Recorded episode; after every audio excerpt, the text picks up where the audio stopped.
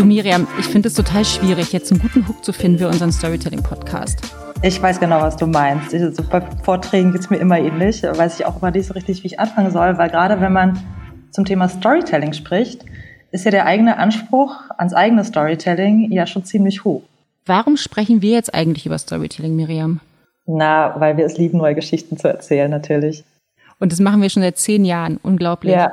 Seit zehn Jahren treffen wir so tolle Menschen und hören uns deren Geschichten an und äh, ihre Gründungsstories, irgendwie ihre Herausforderungen im Unternehmen, ähm, ihre spannenden, super coolen Produkte. Und dann filtern wir quasi heraus, was da die spannendsten Geschichten für Journalisten und die anderen äh, Zielgruppen sind und bereiten die so auf, dass wir eigentlich das Publikum in den Band ziehen. Genau, für die, die es nämlich nicht wissen, wir sind die zwei Geschäftsführerinnen von Mashup Communications und wir sind eine Agentur für PR und Brand Storytelling. Wir sitzen in Berlin, im Herzen Berlins, mit unserem 20-köpfigen Team und haben uns äh, in den letzten zehn Jahren von der Welt der PR hin zum Brand Storytelling erweitert und entwickelt und wollen jetzt noch mehr Geschichten raustragen. Das Gute ist ja, dass wir jetzt eigentlich unsere Protagonisten zu Wort kommen lassen können, dass die uns eigentlich auch nochmal erzählen, was Storytelling ist und wir dann uns mit denen austauschen können, was wir schon wissen zum Thema Storytelling, was wir gut finden und dann einfach schauen, ähm, was unsere Gäste uns eigentlich dazu erzählen können.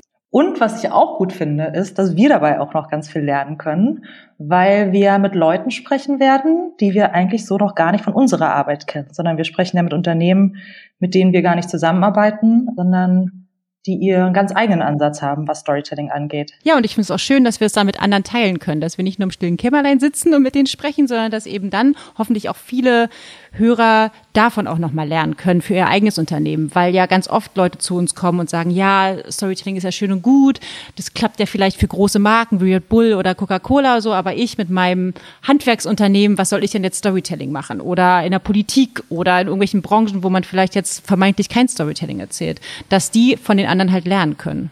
Absolut, absolut. Und ich finde, wenn das ist, was die Leute davon mitnehmen, dann haben wir eigentlich schon super viel erreicht, weil uns persönlich macht der Storytelling Spaß. Ich meine, wir haben sogar ein Buch darüber geschrieben. Aber ich glaube, es gibt noch so viele Unternehmen, die denken, dass es nichts für sie ist oder dass sie es nicht können. Dabei sind ja viele Kniffe, die man anwenden kann und viele Dinge, die man sich von Unternehmen abschauen kann, die das schon gut machen, wirklich auch in so vielen Unternehmen leicht umzusetzen. Und das können sogar Unternehmen sein, die so komplexe Themen haben wie in der Industrie oder in der Pharmabranche. Und Miriam, wie wollen wir das jetzt eigentlich beginnen?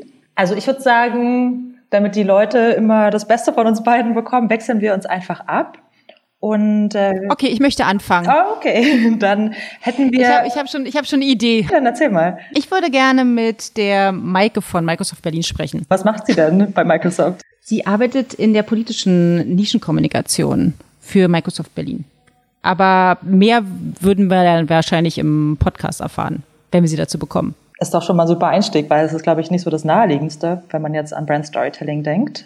Dann würde ich vielleicht ein Thema nehmen, womit wir gerade in Berlin ja fast jeden Tag zu tun haben, und zwar mit der BVG. Da ist äh, der Martel Beck einer unserer Gäste und äh, der ist unter anderem für die Weil wir dich lieben Kampagne verantwortlich. Und ich glaube, das kann auch ganz spannend sein, zu gucken, wie das eigentlich zustande kam. Na super, dann haben wir doch schon mal zwei Themen. Wir versuchen es regelmäßig, einmal im Monat. Genau, und wenn man uns auf äh, Facebook, Instagram oder Twitter oder LinkedIn oder auf unserem Blog folgen wird, man auf jeden Fall auch nochmal ein Update bekommen, wann neue Folgen live sind.